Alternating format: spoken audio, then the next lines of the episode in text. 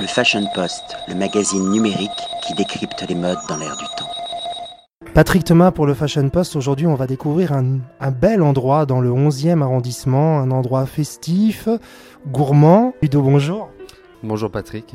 Alors, présente-nous le Joséphine. Comment tu définirais l'endroit? Est-ce que c'est un bar, un club? C'est un lieu, c'est un lieu. On l'a voulu comme un lieu, c'est-à-dire que c'est pas un endroit uniquement consacré aux produits, même s'ils sont très très très présents et qu'on les a tous voulus excellents. Mais c'est d'abord un, un lieu, un lieu de vie. C'est comme ça que j'aime les endroits. Voilà. On boit du bon vin, on déguste d'excellents whisky. On y boit du bon vin, des bons whisky, euh, du très très bon snacking qui est là pour accompagner toutes ces délicieuses boissons.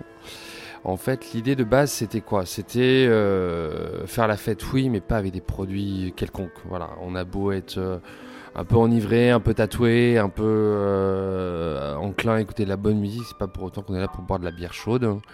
Donc, on a voulu réunir tout ce petit monde autour de- d'excellents produits. Voilà. Dans un quartier populaire. Évidemment, ouais, c'était, c'est l'idée, c'est surtout ça. Donc du coup, on, on est amené à y boire des, des produits qu'on boirait beaucoup plus cher ailleurs. Et surtout qu'on peut boire beaucoup plus tard qu'ailleurs, puisqu'on est ouvert la nuit. Et on continue à faire la fête la nuit jusqu'à 5h du matin chez nous. Bah, un lieu qui te ressemble quelque part. C'est ça, c'est tout à fait moi. Épicurien, festif et artistique. Et tardif. Et tardif. Alors, au niveau musical, tu interviens également un petit peu dans la programmation? Ah oui, oui, complètement. Il me...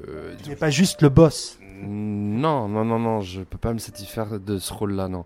Non, je, je bah, concentre un peu toutes les infos. Effectivement, la part importante qui est la musique et l'artistique en général, euh, c'est Mathieu qui, qui s'en occupe.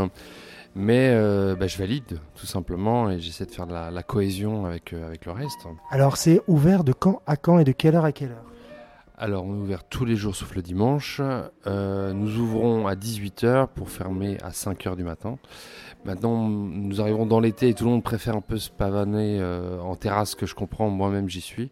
Donc, on va ouvrir plus tard. On va ouvrir à partir de 21h et se mettre plutôt en mode after. C'est-à-dire qu'on l'idée, c'est un peu de récupérer euh, la clientèle un peu festive et glamour à droite, à gauche pour la ramener chez nous parce que euh, on a un lieu qui leur ressemble.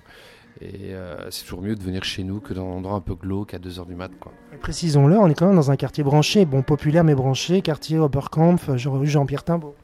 Oui, qui se renouvelle beaucoup. C'est-à-dire qu'on associe souvent Oberkampf à, à une rue de la soif où il s'y passe pas grand-chose, où il y a les tireuses de bière qui s'alignent les unes après les autres. Mais pas que, ça se renouvelle. C'est-à-dire qu'il y a un axe qui s'est créé, je pense, avec euh, bah, Joséphine étant au milieu, mais d'un côté, il y, a le, il y a le perchoir qui est pas loin. De l'autre, il y a le cannibal, il y a les triplettes. C'est d'autres, des nouveaux lieux, en fait. Sauf le cannibal qui, bien sûr, a fêté ses 20 ans. Et donc, je suis le patron aussi. Mais sinon, tous les autres sont des très nouveaux lieux avec des gens pleins d'énergie, plein de belles choses à proposer et qui sont devenus des copains. Et du coup, on bosse ensemble un petit peu. On leur fait leurs afters, on leur fait des soirées maintenant chez eux aussi.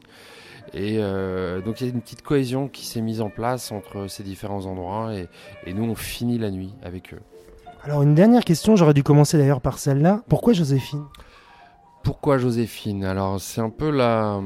Ça réunit différentes choses, Joséphine. Il y a, il y a Joséphine, la, la, maîtresse de Napoléon, qui avait une cave à vin magnifique. Donc, euh, c'était en référence à cette cave, mais c'est aussi euh, Joséphine Baker. Donc, c'est un lieu, comme tu as pu le voir, assez euh, années 20, assez décadent, et où on fait la fête tard.